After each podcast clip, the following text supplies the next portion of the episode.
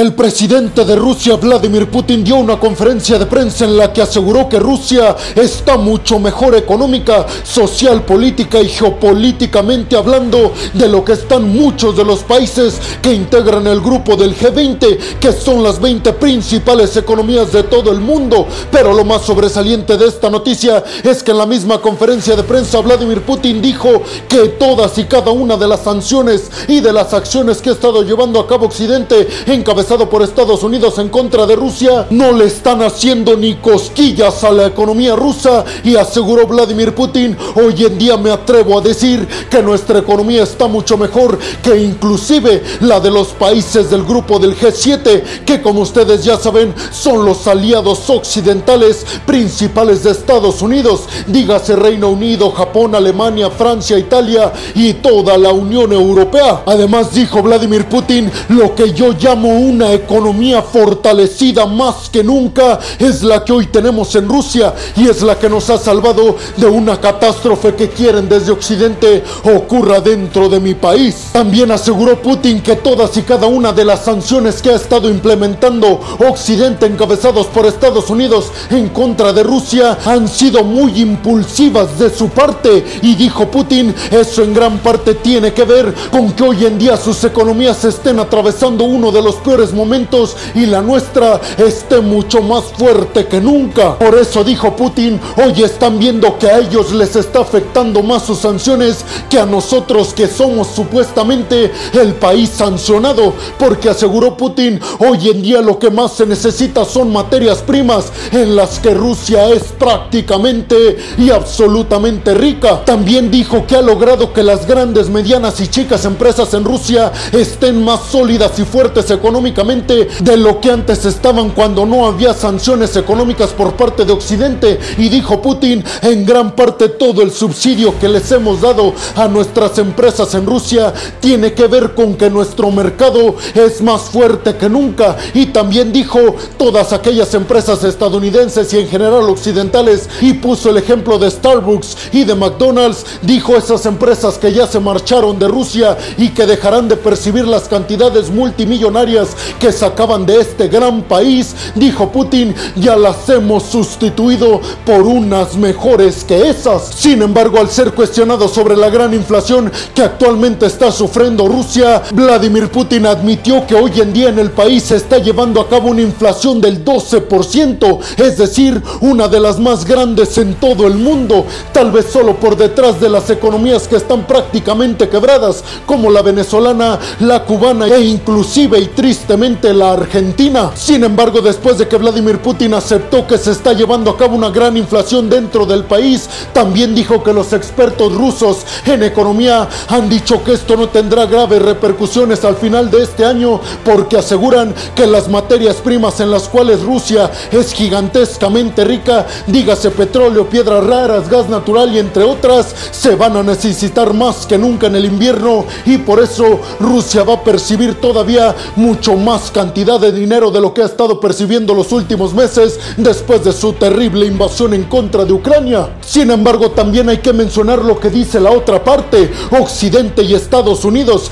que recordemos ellos han asegurado que las sanciones que han impuesto en contra de Rusia no iban a tener efecto inmediato y que ellos ya de alguna forma estaban previendo todo este escenario que se está desenvolviendo en estos momentos y dijeron, por supuesto que nosotros íbamos a ser de primera mano y a a corto plazo los más afectados, pero a mediano y largo plazo, cuando logremos nuestro objetivo de deshacernos y de desconectarnos de todo lo que tiene que ver con Rusia, al menos económica y energéticamente hablando específicamente Europa y Estados Unidos junto con Reino Unido, dicen desde Occidente, en esos momentos Rusia va a sentir realmente lo que es estar aislada del mundo. Y es que hay que decir que desde Occidente siempre se han tomado muy en calma todas estas sanciones, porque ellos dicen estar seguros de que a mediano y largo plazo Rusia va a quedar absolutamente empobrecida y aislada del mundo debido a estas sanciones económicas que están imponiendo desde Occidente. Pero tú a quién le crees? ¿A Vladimir Putin que asegura que su economía está a la altura de los países miembros del grupo del G7 o le crees a Occidente que dicen que ellos previeron todo esto y que a mediano y largo plazo ellos van a ganar esta guerra económica en contra de Rusia? Tu opinión en la zona de los comentarios. Bienvenidos a un nuevo video de geopolítica en el cual como ustedes ya saben les voy a platicar lo más importante que ha acontecido a niveles diplomáticos y geopolíticos alrededor de todo el mundo. Y vámonos rápidamente con la segunda noticia del día de hoy es que el canciller alemán Olaf Scholz acaba de recibir en Alemania al primer ministro de Israel, a Lapid. La visita tuvo como principal tema de conversación el pacto nuclear que actualmente están intentando realizar después de que Donald Trump se haya salido de este pacto nuclear entre Occidente e Irán, en el que básicamente se estipula de que a cambio de que Occidente levante sanciones económicas en contra de Irán, Irán se compromete tácitamente a no desarrollar un arma nuclear que pondría en riesgo, según Estados Unidos y los países occidentales, la estabilidad en Medio Oriente y en toda esta región del Golfo, en la que como ustedes ya lo saben, porque se los he repetido innumerables veces, todos los países que están alrededor de Irán son socios históricos y tradicionales de Estados Unidos. Sin embargo, precisamente esta visita de Jair Lapid,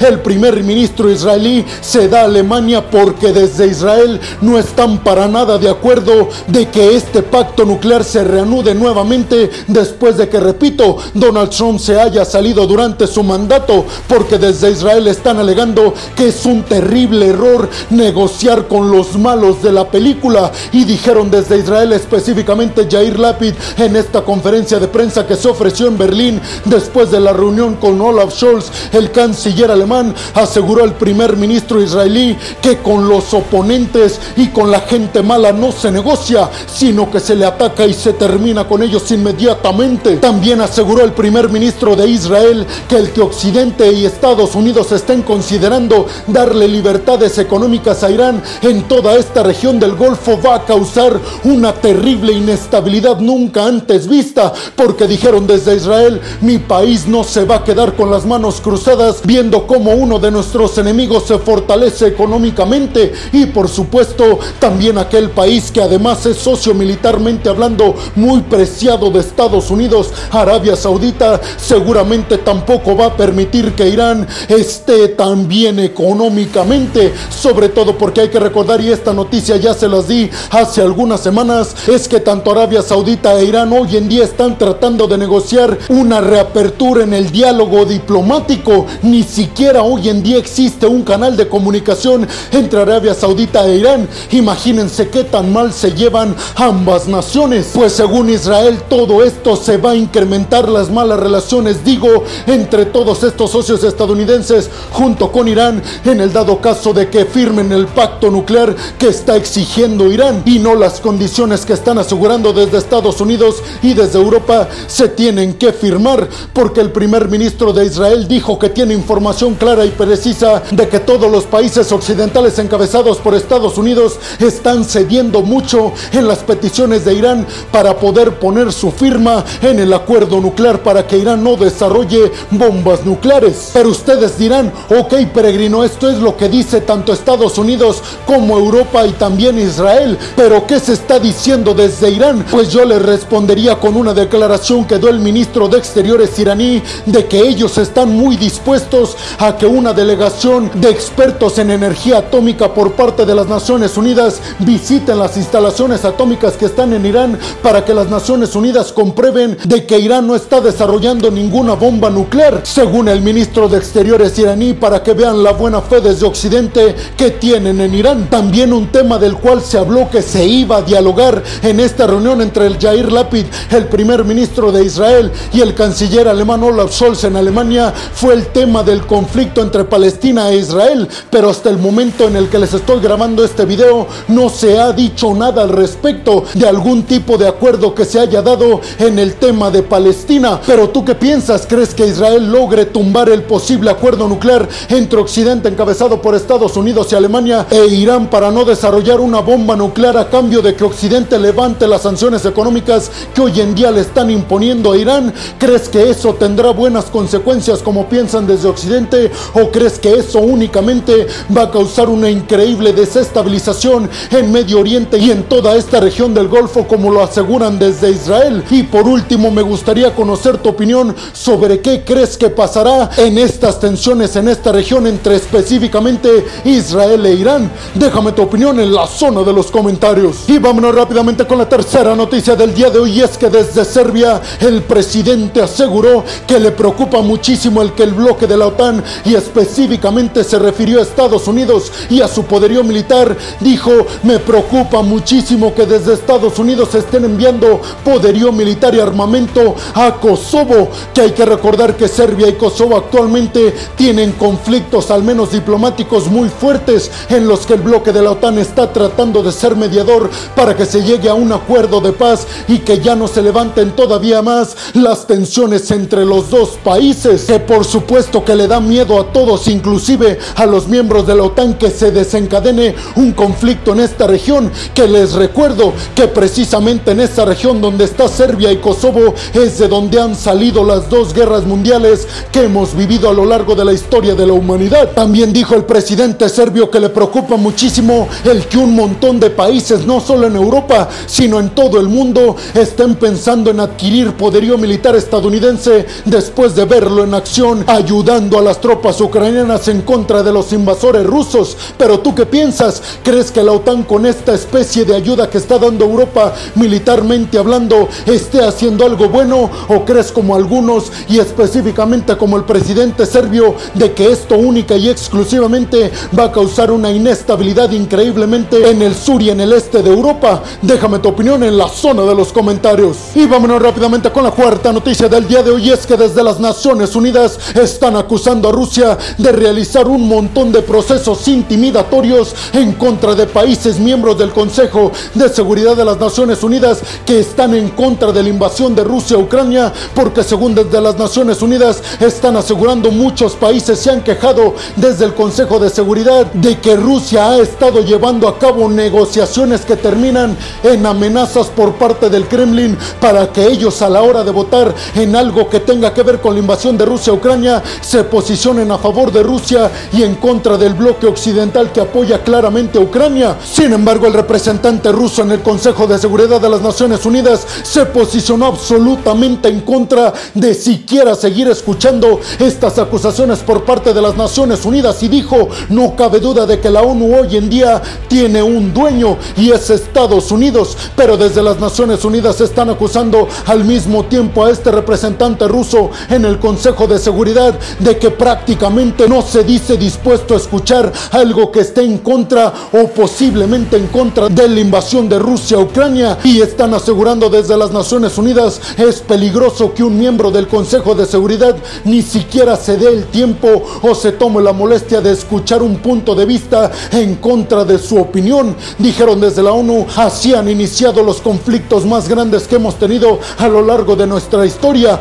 cuando una parte cierra sus oídos diplomáticamente y se desconecta del mundo en los canales de comunicación. Pero tú qué opinas? ¿Crees que Rusia realmente está intimidando países del Consejo de Seguridad de las Naciones Unidas para que voten a favor de Rusia en las cuestiones que tengan que ver con la invasión rusa a Ucrania? ¿O le crees al representante ruso que asegura la ONU prácticamente está en contra de Rusia?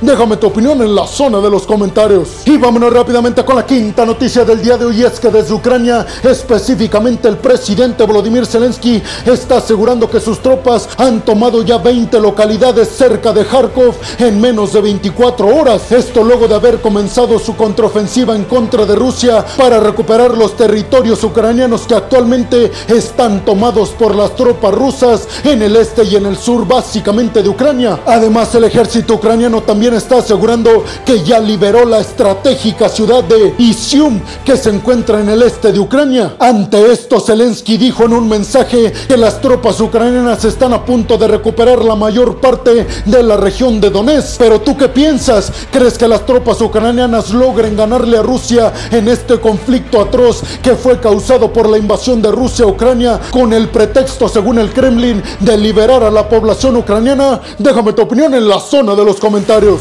Y vámonos rápidamente con la sexta y última noticia del día de hoy que también tiene que ver con este conflicto en el este de Europa entre Rusia y Ucrania. Y es que ambas partes se dijeron total y absolutamente indispuestas a llevar a cabo conversaciones para lograr un acuerdo de paz y específicamente desde el Kremlin están asegurando que hoy en día no se tiene ninguna comunicación con diplomáticos ucranianos para siquiera llevar a cabo conversaciones, mucho menos están pensando en un acuerdo de paz y en un al fuego en su invasión a Ucrania. Y al mismo tiempo hay que recordar las declaraciones que dio Volodymyr Zelensky, que dijo, yo no me voy a sentar en una mesa de negociaciones con Rusia llevándolas de perder y dijo, yo no voy a ir sabiendo que les voy a ceder territorio. Esa opción está absolutamente en contra de los ideales ucranianos. Lo único que podemos asegurar es que nos vamos a reunir con Vladimir Putin hasta que los saquemos expulsados de nuestro territorio. Pero tú qué piensas? ¿Crees que hay alguna luz de esperanza para que se lleven a cabo conversaciones para lograr un alto al fuego y un acuerdo de paz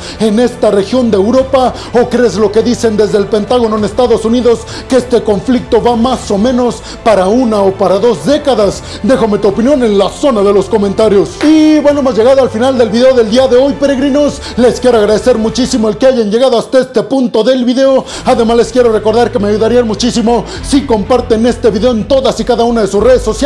si me ayudan dejando su opinión en la zona de los comentarios y también si me regalan su like. Además, les recuerdo que si están escuchando esto desde Spotify, no se olviden de seguir al podcast. Además, les pediría que si están viendo esto desde Facebook o desde Instagram, tampoco se olviden de seguir y de darle like a la página. Además de, como ustedes ya saben, compartir este video. Por último, les pediría que si están viendo y escuchando esto desde YouTube, no se olviden de suscribirse al canal y también de activar la campanita para que les lleguen y cada una de las notificaciones cuando subo un video nuevo de geopolítica o de otras cuestiones a mi canal. Como siempre lo hago al final de cada video, peregrinos, les quiero agradecer muchísimo porque gracias a ustedes hoy yo tengo el mejor trabajo de todo el mundo. Así que muchas, pero muchas gracias, peregrinos. Sin más por el momento, nos vemos en el siguiente video de geopolítica. Hasta la próxima.